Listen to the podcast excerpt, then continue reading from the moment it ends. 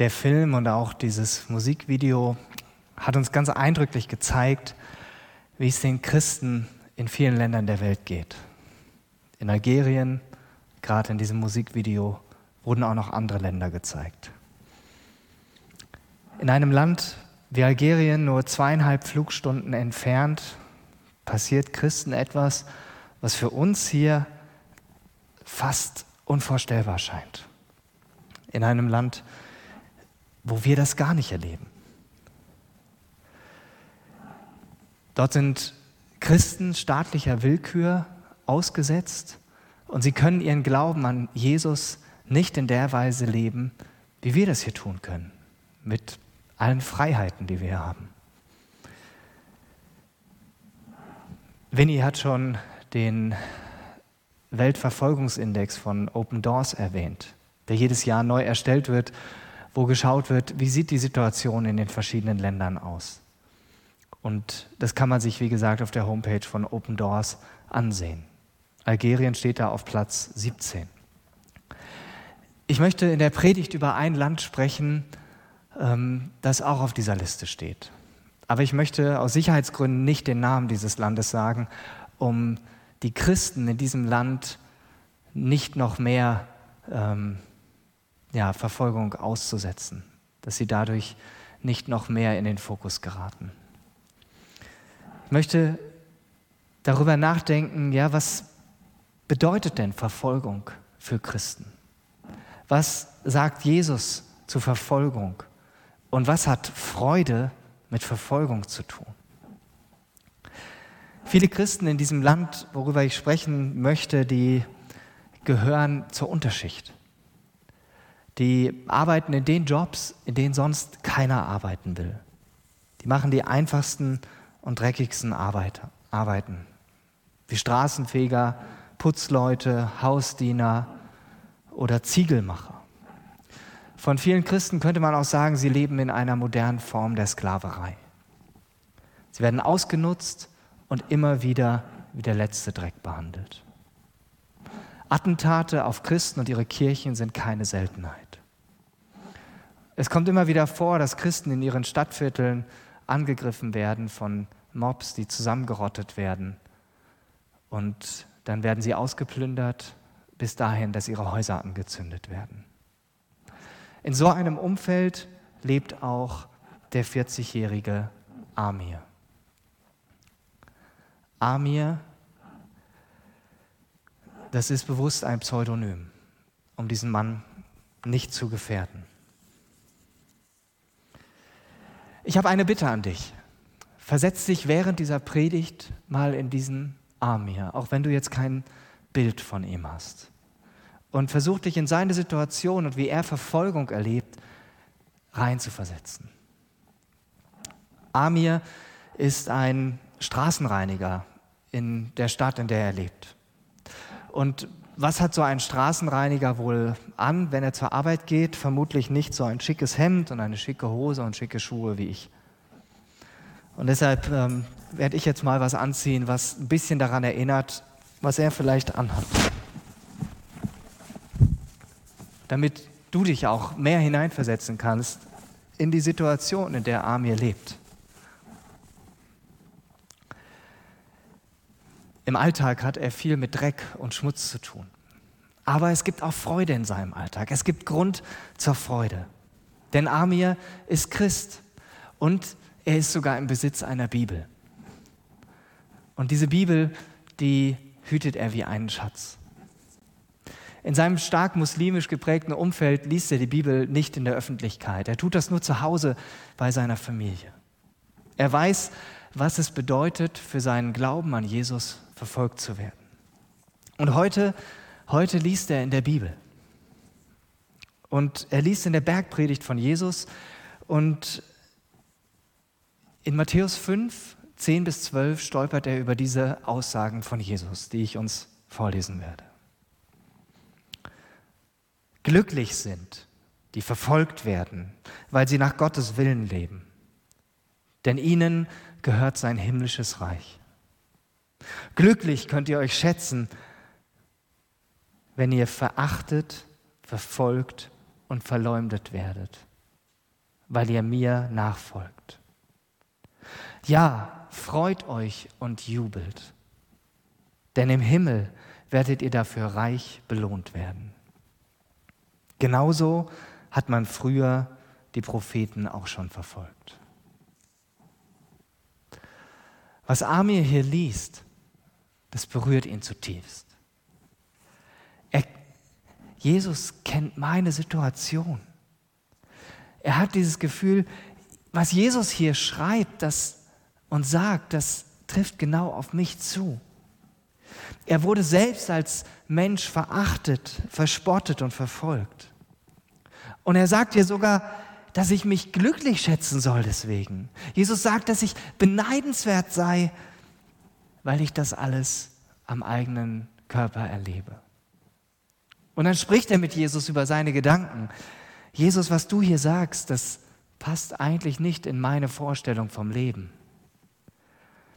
Aber du stellst hier meine Vorstellung auf den Kopf. Du sagst hier, es ist der Normalzustand, wenn deine Nachfolger verfolgt werden.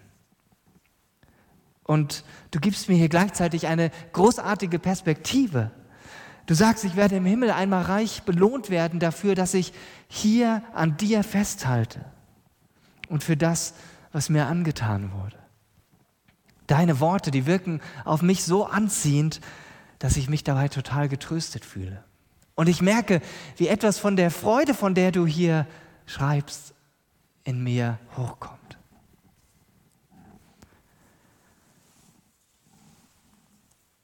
Menschen wie Amir werden in diesem Land verfolgt, weil sie nach dem Willen Gottes leben.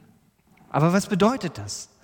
Nachfolger Jesu, die erleben wie Jesus alles, was er erlebt hat. Sie erleben auf der einen Seite, dass sie von Gott, ihrem Vater im Himmel, unendlich geliebt und geborgen und beschützt sind, weil diese Zusage gilt. Und auf der anderen Seite erleben sie, dass sie verfolgt werden von den Feinden Gottes. Jesus, er ging es nicht anders. Er wurde von Geburt an verfolgt. Da war der Kindermord von Bethlehem, den Herodes befohlen hat. Alle Säuglinge und Kleinkinder im Alter von bis zu zwei Jahren wurden umgebracht, weil Herodes durch die Sterndeuter mitbekommen hat, dass Jesus geboren war. Doch Gott hat seine Hand über Jesus gehalten und hat seinen Eltern rechtzeitig Bescheid gegeben, sodass sie nach Ägypten fliehen konnten. Und so wuchs Jesus als Kleinkind in Ägypten auf, bis dann die Nachricht kam, ein Engel zu Josef sprach und sagte, Herodes ist tot, der dich töten wollte, ihr könnt zurückgehen.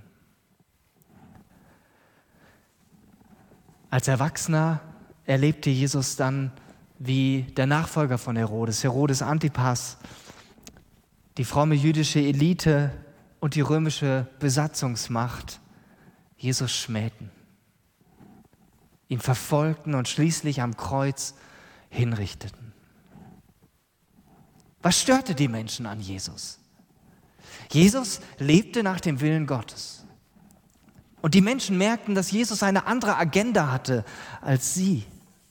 Jesus sagte eindeutig, dass nur derjenige zu Gott findet, der bereit ist, umzukehren. Umkehr von dem Weg zur Selbsterlösung durch gute Werke oder das Richtige zu tun. Umkehr von dem Denken, selbst gut sein zu können Umkehr vom Egoismus und so weiter. Nur so kann Gottes Gnade und Vergebung im Leben von Menschen andocken. Bei Menschen, die bereit sind, umzukehren, eine Kehrtwende zu machen. Und nebenbei, Jesus sagte das an anderer Stelle, ist im Himmel immer eine riesige Freude darüber, wenn ein Mensch genau das tut zu Gott umkehrt. Das passte aber damals nicht in den Denkrahmen der religiösen Elite der Juden damals. Und genauso wenig passt Jesus und sein Lebensstil in das Umfeld von Amir. Und er passt auch nicht in die Gesellschaft von dir und mir heute. Wir setzen unseren Willen oft an die erste Stelle. Das wird dann in unserer Gesellschaft an so vielen Stellen deutlich. Auch wir Menschen wollen heute keinen Jesus, der uns den Spiegel aus Gottes Sicht vorhält. Wir wollen keinen Jesus, der uns sagt, wodurch wir glücklich werden und was in unserem Leben echte Freude bringt. Und deshalb wollen wir Menschen seit jeher Jesus loswerden. Und wir wollen alles andere loswerden, was uns darauf hinweisen will, dass wir in unserem Leben etwas ändern müssten, dass wir umkehren müssten. Und deshalb erleben Nachfolger Jesu weltweit Verfolgung. Aber, und das ist auch total wichtig, das ist überhaupt nichts Neues. Jesus hat seine Nachfolger von Anfang an darauf vorbereitet, dass das kommt. Und seine Nachfolger, die, die drei Jahre mit ihm unterwegs waren, die haben wiederum die neuen Nachfolger von Jesus, die, die zum Glauben gekommen sind, ebenfalls darauf vorbereitet, dass sie verfolgt werden. Wegen Jesus. Auch Amir weiß das. Und er lächelt. Jesus spielte von Anfang an mit offenen Karten, was diesen Punkt angeht.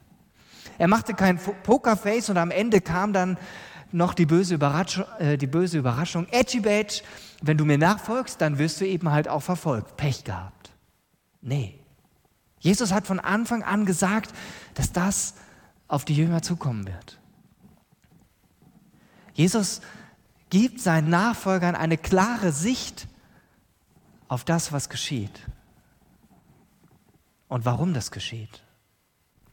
Die Verfolgung geschieht um seinetwillen, um Jesu willen. Nicht, weil wir Christen etwa so toll wären. Der Teufel, der Widersacher Gottes, der hatte von Beginn an bis zum Ende, wo Jesus auf der Erde war, vor, Jesus von seinem Plan abzuhalten. Er wollte ihn zu Fall bringen. Bevor Jesus anfing, öffentlich zu predigen, wurde er vom Heiligen Geist in die Wüste geführt. Und dort war er 40 Tage, hat nichts gegessen, nichts getrunken und dann tritt der Widersacher auf den Plan. Und er wollte versuchen, dass Jesus ihn anbetet. Und er wollte ihn so zu Fall bringen, dass er nicht diesen Weg gehen kann, den Gott für ihn bestimmt hat. Doch Jesus stellte sich ihm entgegen und er ließ ihn abblitzen. Er hatte keine Chance. Und kurz bevor Jesus ans Kreuz ging, gab es noch mal eine Situation, wo der Satan versuchte, Jesus von seinem Plan abzubringen, für uns Menschen, für dich und für mich ans Kreuz zu gehen und für unsere Schuld zu sterben. Diese Szene im Garten Gethsemane, ich weiß nicht, ob du sie kennst. Jesus hatte mit seinen Jüngern das letzte Abendmahl eingenommen und dann ist er rausgegangen und hat drei seiner engsten Jünger mitgenommen und hat gesagt, betet mit mir. Und Jesus ist an eine Stelle allein für sich gegangen und hat gebetet, mit seinem Vater im Himmel gerungen und gesagt, wenn es möglich ist, dann nimm diesen Kelch von mir. Und in dem Moment dachte der Satan jetzt, okay, jetzt, Jesus, du musst das nicht machen. Hey, er hat ihm vielleicht versucht, Gedanken einzuflößen in dieser Richtung. Doch dann sagt Jesus, aber nicht mein Wille geschehe, sondern dein Wille geschehe. Und schon wieder hatte Satan verloren. Jesus ging diesen Weg bis ans Ende konsequent. Er machte keinen Rückzieher.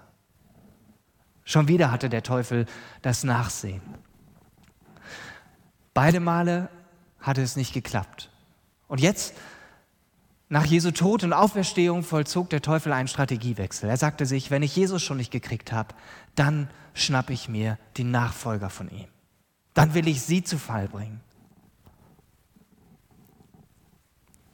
Immerhin sind du und ich als Jesus-Nachfolger Botschafter an Jesu Stelle.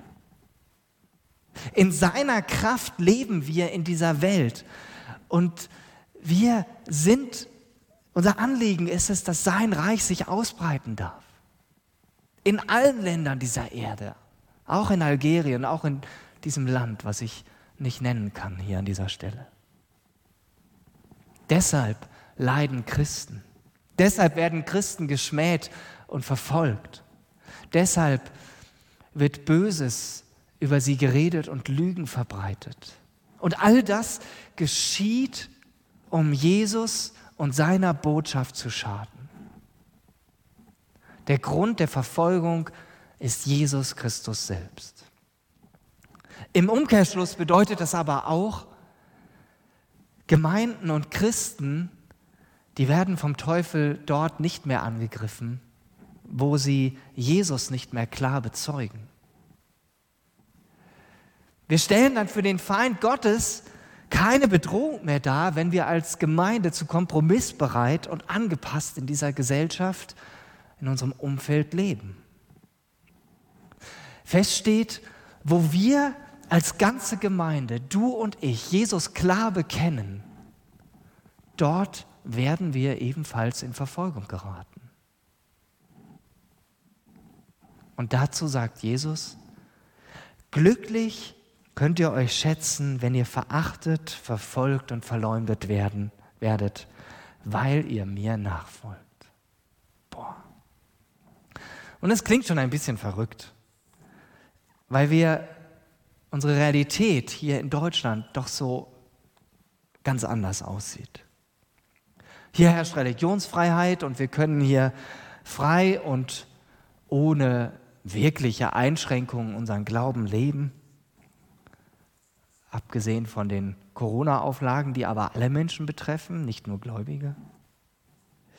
In dem Land, wo Amir lebt, da gibt es diese Freiheit so nicht. Dort gibt es Gesetze, wodurch man leicht ins Gefängnis kommt, bloß weil man das Falsche sagt. Und nicht nur ins Gefängnis, sondern man wird auch sehr leicht zum Tod verurteilt. Auch für Amir ist Verfolgung kein Fremdwort. Er hat es am eigenen Leib erfahren. Amir war vor über sechs Jahren zum Tode verurteilt und saß seitdem im Gefängnis. Angebliche Gotteslästerung war der Vorwurf. Ein muslimischer Nachbar hatte, ihm nach einem, hatte ihn nach einem Gespräch über Glaubensfragen angezeigt. Er habe lästerlich über den Propheten geredet. Amir selbst hat diese Vorwürfe immer bestritten. Und so saß er im Gefängnis, Jahr ein, Jahr aus. Doch es gibt eine gute Nachricht. Vor kurzem wurde Amir von dem obersten Gericht freigesprochen. Das oberste Gericht hatte diesen Fall noch einmal beraten. Auch deshalb, weil Christen auf der ganzen Welt für Amir gebetet haben und sich für ihn eingesetzt haben. Er hatte anwaltliche Unterstützung. Und letztlich gab das oberste Gericht dem Anwalt von Amir und dem Antrag statt. Denn es stellte fest, die Zeugenaussagen von dem ersten Prozess 2014, die waren nicht haltbar. Die hatten sich in Widersprüche verwickelt. Und letztlich kam raus, eigentlich war der Hintergrund dieser Beschuldigung ein Eigentumsstreit und der hat aber Amir sechs Jahre seines Lebens gekostet. Sechs Jahre, in denen er im Gefängnis saß, unschuldig. Diese Zeit, die hinterlässt Spuren. Jetzt ist er wieder frei und er kann wieder zu seiner Familie, zu seinen drei Kindern zurück. Gerne würde ich Amir persönlich fragen, wie hast du diese Zeit persönlich erlebt im Gefängnis und überstanden? Wie, wie konntest du standhaft bleiben im Glauben an Jesus in einem Gefängnis, was nicht zu vergleichen ist, vergleichen ist mit Gefängnissen in Deutschland? Wie konntest du trotz Gefängnis die Freude an Jesus in deinem Herzen kultivieren? Was löst diese Geschichte bei dir aus? Ich möchte dir ein paar Fragen stellen und dir die Gelegenheit geben, darüber kurz nachzudenken. Wie viel Freude bereitet dir der Gedanke, auch verfolgt zu werden, weil du an Jesus glaubst und ihm nachfolgst? Inwiefern fordert dich diese Aussage von Jesus heraus, Glücklich könnt ihr euch schätzen, wenn ihr verachtet, verfolgt und verleumdet werden, werdet, weil ihr mir nachfolgt. Und wo gehst du im Alltag Kompromisse in Bezug auf deinen Glauben ein? Wo konntest du oder ja, könntest du deinen Glauben mit jemandem teilen, hast aber befürchtet, dass die Person dich schief ansieht oder belächelt? Nimm dir einen Moment, denk kurz darüber nach.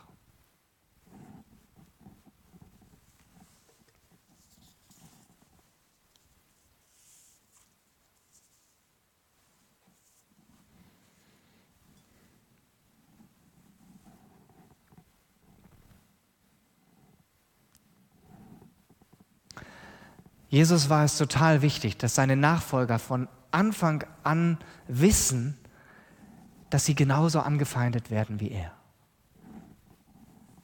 Aber für Jesus war das nie Anlass, Trübsal zu blasen, sondern es war Grund zur Freude. Jesus hatte nämlich immer auch das Ziel im Blick. Nachfolge trotz Verfolgung führt uns in sein Himmelreich. Nachfolge trotz Verfolgung führt uns in sein Himmelreich. Das sagte Jesus seinen Jüngern damals in der Bergpredigt. Und Jesus sagte es auch zu Amir, als er im Gefängnis saß. Und Jesus sagt es auch heute zu dir und zu mir. Jesus ist bereits dort seit seiner Himmelfahrt. Er sitzt zur Rechten Gottes des Vaters. Dorthin gehören auch wir als seine Nachfolger, so auch Amir. Bereits jetzt bereitet Jesus für jeden von uns eine Wohnung dort vor. Und das wirkt sich im Hier und Jetzt bereits auf unsere Wirklichkeit aus. Denn sein Reich hat schon lange begonnen. Mit dem Moment, als Jesus anfing, von Gottes Königreich zu reden auf dieser Erde.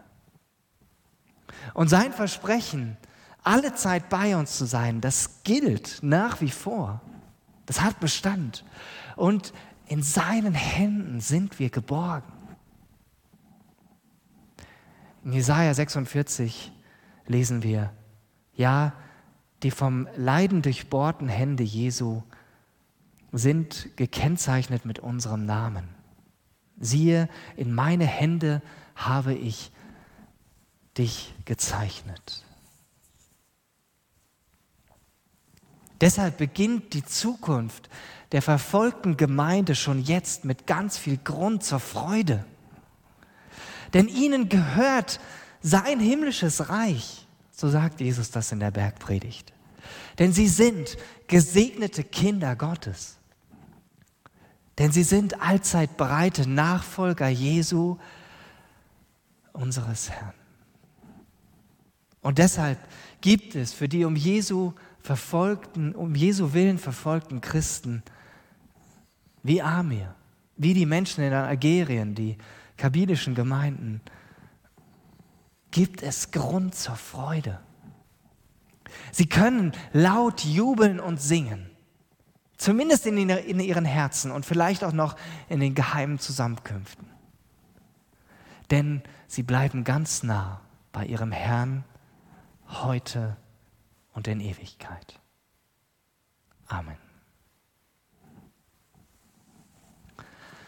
In unserem Rooted-Kurs, das ist so ein Jüngerschaftskurs, den ich gerade mit sieben anderen zusammen durchführe seit einigen Wochen, äh, habe ich letzte Woche eine Challenge weitergegeben, eine Herausforderung. Und zwar habe ich meinen Leuten gesagt äh, und sie gebeten, dass sie in, nächsten, in den nächsten zwei Wochen einer Person ihr Glaubenszeugnis weitergeben sollen, und zwar jemandem, der sie das noch nicht erzählt haben. Und diese Challenge, die biete ich dir heute Morgen ebenfalls an. Nimm dir jetzt gleich eine Minute Zeit, Zeit zum Gebet und bitte Jesus darum, dass er dir den Mut macht, dass er dir Mut macht in der nächsten Zeit eine Person, einer Person zu erzählen, dass du zu Jesus gehörst und warum du mit ihm lebst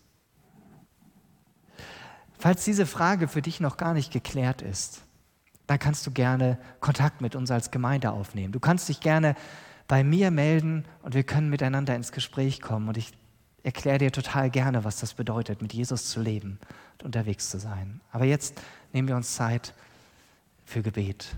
Sprich mit Jesus und bitte ihn, dass er dir dabei hilft. Jesus, wir stehen als deine Nachfolger vor dir. Und hier in Deutschland geht es uns so unglaublich gut.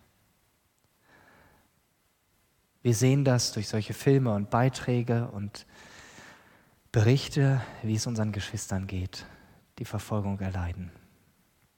Und Herr, ich bete, dass du, dass du uns hilfst, dass wir wirklich so fest in dir verwurzelt sind, dass wenn das auch für uns hier nicht mehr so komfortabel wird, dass wir einfach trotz allem unseren Glauben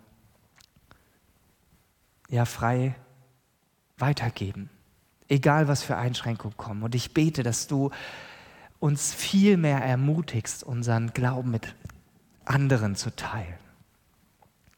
Dass wir nicht für uns behalten, dass wir nicht dieser Lüge auf den Leim gehen, die unsere Gesellschaft immer wieder unterschwellig predigt, der Glaube ist Privatsache, sondern deine ja, dass du da bist, dass du für jeden Menschen ans Kreuz gegangen bist und mit jedem Menschen Beziehung haben willst, das will raus zu den Menschen, das will raus zu den Nachbarn, die um uns herum leben, das will raus zu unseren Arbeitskollegen, zu den Menschen in unserem Familien- und Verwandtenkreis, zu unseren Freunden, zu allen will diese gute Nachricht hinaus. Und ich bete, dass du uns frei machst von Ängsten und uns mutig machst, deine Botschaft zu teilen.